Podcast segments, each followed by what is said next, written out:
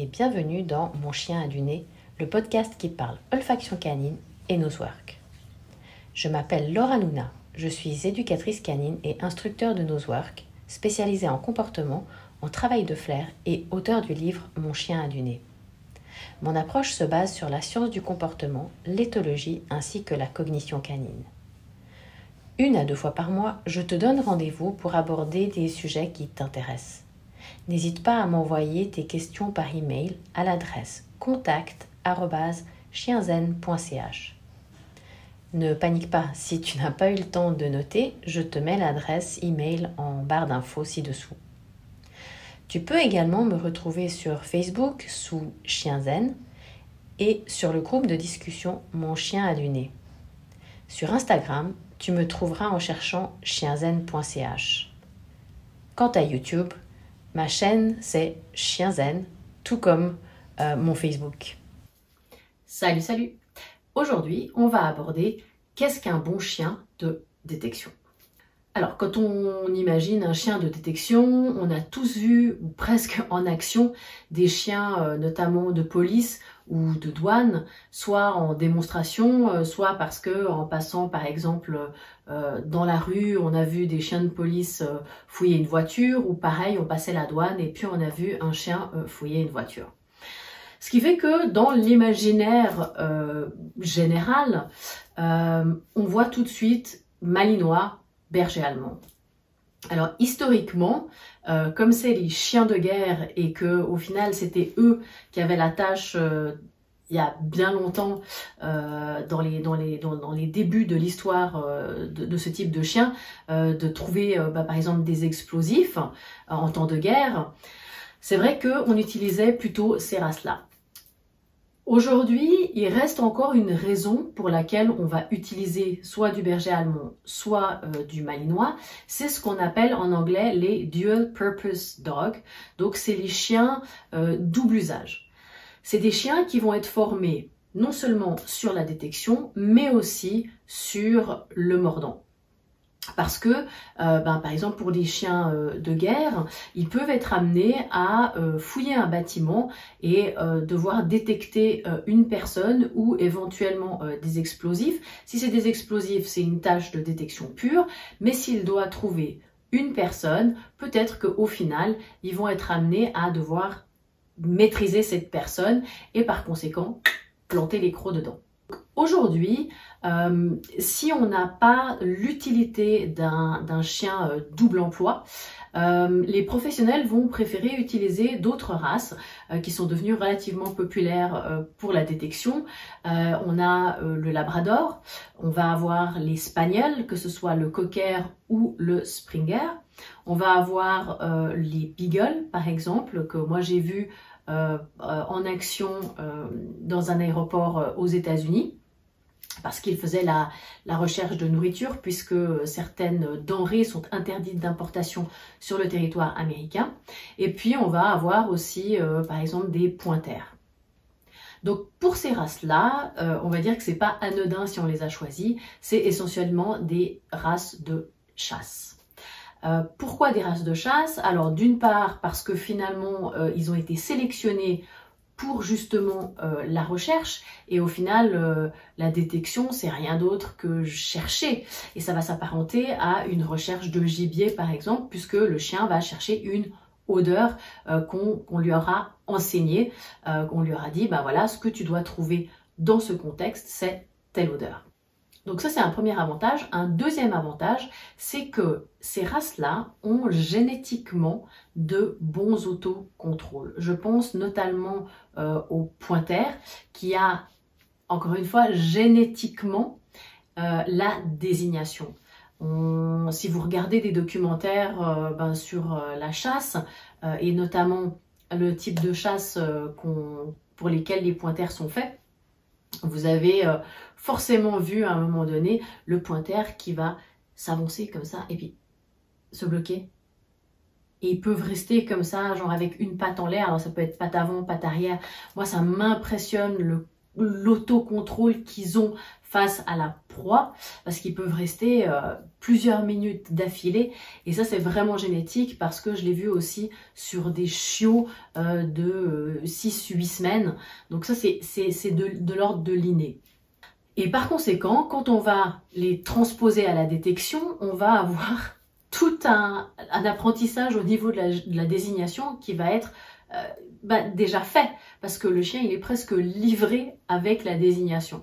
La seule chose qu'on va devoir lui dire c'est transposer euh, cette aptitude naturelle qui est plutôt sur du gibier à finalement une odeur non mobile ou euh, bah, du coup statique et euh, qui sera sélectionnée finalement par l'homme et non par ses instincts naturels. Un autre point commun de, ces races, c'est leur forte motivation à la recherche. Moi, j'ai vu des, et ça, ça m'impressionne à chaque fois. Des, par exemple, des coquers, c'est ce qu'on appelle les working coquers, donc les, coquers vraiment euh, lignés de travail qui sont sélectionnés, alors soit maintenant pour la détection, parce que ça existe, soit euh, qu'on va prendre dans un élevage de chiens de chasse. Donc déjà, esthétiquement, ils sont plus fins que les coquers euh, d'expo. Et ils sont... voilà, moi j'ai l'image de Taz, ils, ils bougent tout le temps, tout le temps, tout le temps. C'est vraiment des chiens très très énergiques et, et par conséquent infatigables et ils vont chercher, chercher sans relâche. Ils sont vraiment euh, persistants dans la recherche. Et ça, quand on a des grandes surfaces euh, à, couvrir, ça va vraiment être un atout parce qu'on va avoir un chien qui ne va rien lâcher tant qu'il n'a pas trouvé. Alors, si c'est un plus d'avoir un chien qui génétiquement a une forte motivation dans la recherche, c'est quelque chose qu'on va pouvoir créer. Donc je te rassure, si t'as pas de Springer euh, ou de Cocker, c'est pas la fin du monde. Hein. Rappelle-toi que moi je fais de la détection avec des bulldogs et je dis toujours que si j'y arrive, n'importe qui peut y arriver.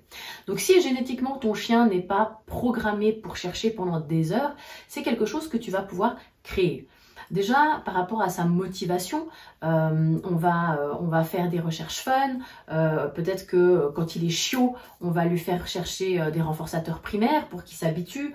ensuite, quand on va passer à l'odeur, on va y aller progressivement avec des exercices relativement faciles au départ pour qu'il soit récompensé assez fréquemment. Et puis, petit à petit, on va construire l'endurance, mais toujours en gardant une très belle motivation. Et dès qu'on va avoir une perte de motivation, on sait que, ah, là, pas terrible, il faut que je revienne à l'étape d'après. C'est pour ça que euh, la clé finalement dans les apprentissages de détection, c'est d'être méthodique et d'avoir un bon plan de progression.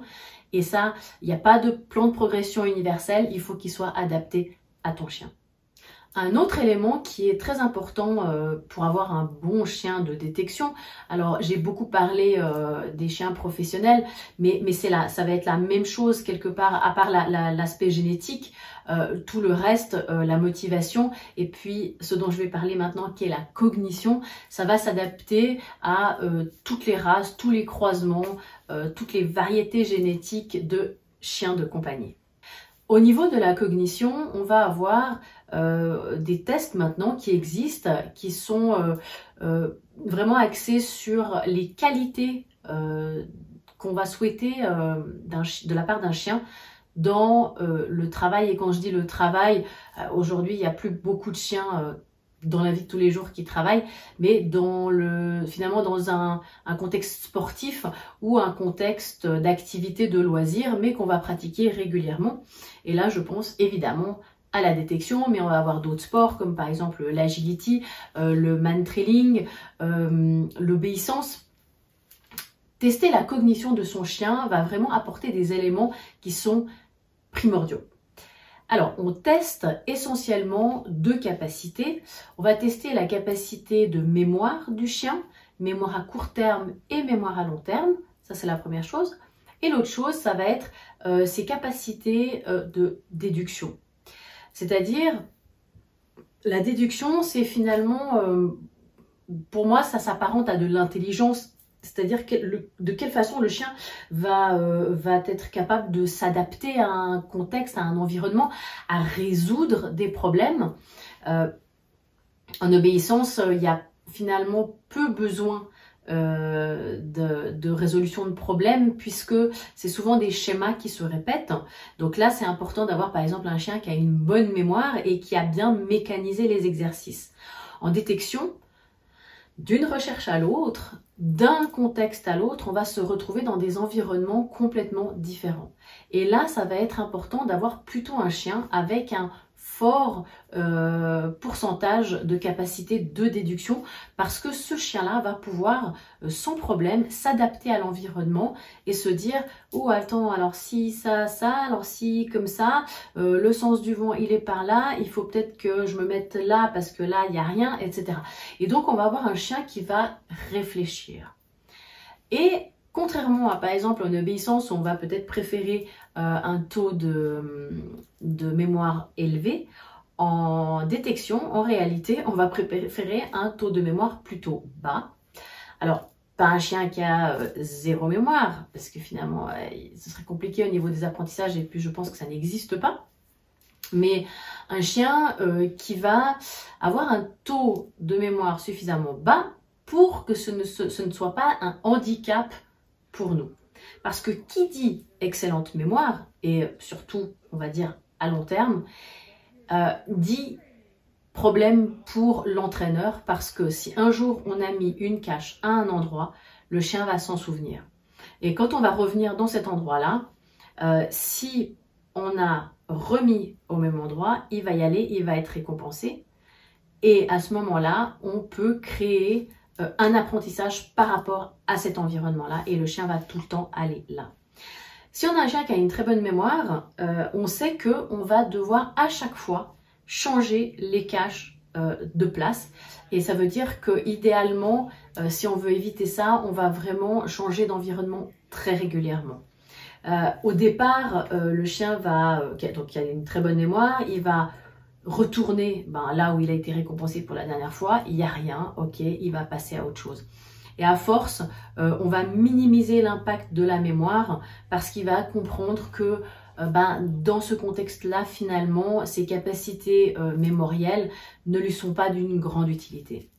En revanche, si vous avez un chien avec une très bonne mémoire et que vous, la vôtre, elle est défaillante et que par conséquent, vous n'êtes pas un très bon entraîneur de ce côté-là, vous allez vraiment euh, vous trouver confronté à de gros problèmes. Et c'est pour ça que si vous avez testé votre chien et que vous savez exactement quelles sont ses compétences et son pourcentage finalement d'efficacité dans euh, la mémoire ou euh, et la déduction, et eh ben ça va vous rendre la tâche plus facile parce que vous allez faire un plan de progression et des plans d'entraînement qui seront adaptés à ce chien-là les chiens qui sont testés au niveau, euh, donc je parle de chiens professionnels, euh, euh, leur temps de formation a diminué grâce aux connaissances qu'on avait de ce chien-là. Pour conclure, je dirais que n'importe quel chien possède des compétences pour de la détection. Alors, peut-être pas les compétences euh, nécessaires à un chien professionnel, un chien qui va devoir chercher durant plusieurs heures, euh, parce que euh, ben, certaines races qui physiquement vont être limitées, comme par exemple les races avec peut-être des pattes plus courtes, ou des chiens de petite taille, ou par exemple des brachycéphales qui vont être essoufflés dans un environnement comme par exemple un environnement désertique. Ça va être très très compliqué pour eux de chercher, je plusieurs minutes d'affilée. Au-delà, je pense, de 5 minutes, ça va devenir compliqué. Mais, euh, pour, le, pour tout ce qui est euh, détection euh, sportive ou détection de loisirs, vraiment n'importe quel chien a ces compétences-là. On sait aujourd'hui, et c'est plus à prouver parce que ça l'a été scientifiquement, qu'ils ont un nez nettement supérieur au nôtre et que par conséquent, c'est vraiment pas un problème pour eux de trouver une odeur dans un environnement même relativement grand. Alors comme je l'ai dit, on va avoir pour certains chiens euh, des limites. Donc tout chien est un bon chien de détection. En revanche, on peut avoir des limites en fonction de certains individus. On va avoir des limites physiques, là je viens d'en parler. On va avoir des limites euh, cognitives, c'est-à-dire qu'on peut avoir des chiens qui vont avoir euh, un petit peu de peine au niveau de la concentration parce que naturellement c'est pas leur point fort. On va avoir des chiens qui sont peut-être plus peureux que d'autres. Et par conséquent, euh, ben, les environnements, certains environnements vont être compliqués. Moi, j'ai une chienne qui est phobique euh, des voitures, enfin du, trafic, je dirais, parce que c'est pas euh, la voiture ou le camion en tant que tel, mais c'est vraiment surtout au niveau sonore le, le, bruit généré par le trafic. Et par exemple, pour elle, faire une recherche sur un parking qui va être fréquenté, c'est juste pas possible. Et puis on va avoir euh, au niveau cognitif, donc on l'a au niveau physique, mais on va l'avoir aussi au niveau cognitif, le chien âgé. Euh, parce que bah, au niveau physique, évidemment, le chien âgé, euh, il va peut-être plus être en, capacité physique de chercher peut-être en hauteur ou de chercher longtemps parce que euh, il a de l'arthrose et par conséquent certains terrains vont être difficiles et le fatiguer physiquement plus rapidement. Mais aussi euh, au niveau euh, cognitif, on peut avoir des chiens avec un début de naissances et qui vont plus être tout à fait au fait par rapport à, peut-être une concentration sur un, relativement long terme. Mais quand bien même on a un chien âgé, on peut prendre du plaisir et euh, adapter les recherches et le temps de recherche à notre chien si on voit que euh, ses capacités cognitives baissent euh, ou ses capacités physiques et, et tout ça c'est juste quelques ajustements à faire. Un troisième aspect au niveau des limites par rapport à certains chiens, ça va être la motivation. J'en parlais au tout début, les chiens euh, de chasse que j'ai cités, notamment bah, le labrador, l'espagnol, euh, les pointers, ils ont une motivation intrinsèque à la recherche. Et ça va pas forcément être le cas de toutes les races. Euh, certains chiens, notamment peut-être un bulldog anglais ou un bulldog français, va avoir une motivation intrinsèque beaucoup moins élevée qu'un springer. Donc à ce moment-là, si c'est pas quelque chose d'inné, c'est quelque chose que c'est des compétences que le chien va devoir acquérir et ça, ça va être euh, au niveau de l'entraînement que ça va se faire. On va devoir vraiment l'amener à aimer cette activité et donc bien le payer, bien le récompenser, qu'il ait du plaisir. Euh, j'ai cité les bulldogs, mais parce que je sais que, euh, que les propriétaires de bulldogs m'en voudront pas puisque j'ai moi-même des bulldogs. Euh, mais c'est vrai que on, voilà, ça c'est un peu le, stéréotype. mais je connais aussi des entraîneurs qui, qui ont été extrêmement surpris par rapport aux capacités euh, d'apprentissage face à la détection euh, de par exemple de bichons. Moi je l'ai été moi-même euh, sur du York, qui sont des races qu'on n'attend pas forcément dans la détection, mais tout d'un coup on va avoir un ou plusieurs individus qui se révèlent juste absolument magiques. Donc pour résumer, un bon chien de détection, c'est un chien qui est motivé, que ce soit génétique ou acquis, que ce soit un chien euh, qui a du plaisir. Et au final, eh ben, si on a ces deux choses-là, c'est-à-dire qu'on a assez de motivation et on a un chien qui a du plaisir, c'est-à-dire qu'il recherche dans ses capacités physiques et cognitives, eh ben, on a un bon chien de détection. Mon tout dernier mot, qui sera le mot de la fin, c'est que si tu fais des concours et que par exemple ton chien arrive je sais pas moi, tu fais euh, euh, le premier niveau, le deuxième niveau, et au troisième niveau, ça commence à être compliqué. On peut avoir un chien qui se trouve dans le registre des, des limites dont j'ai parlé, et à ce moment-là, ton chien, il a atteint son niveau maximum. Dans ce cas-là, il faut pas être déçu.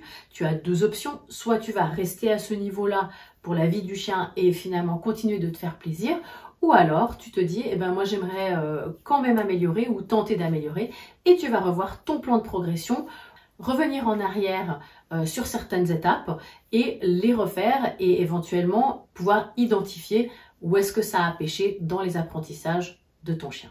Je te souhaite beaucoup de plaisir et surtout n'oublie pas, amuse-toi avec ton chien.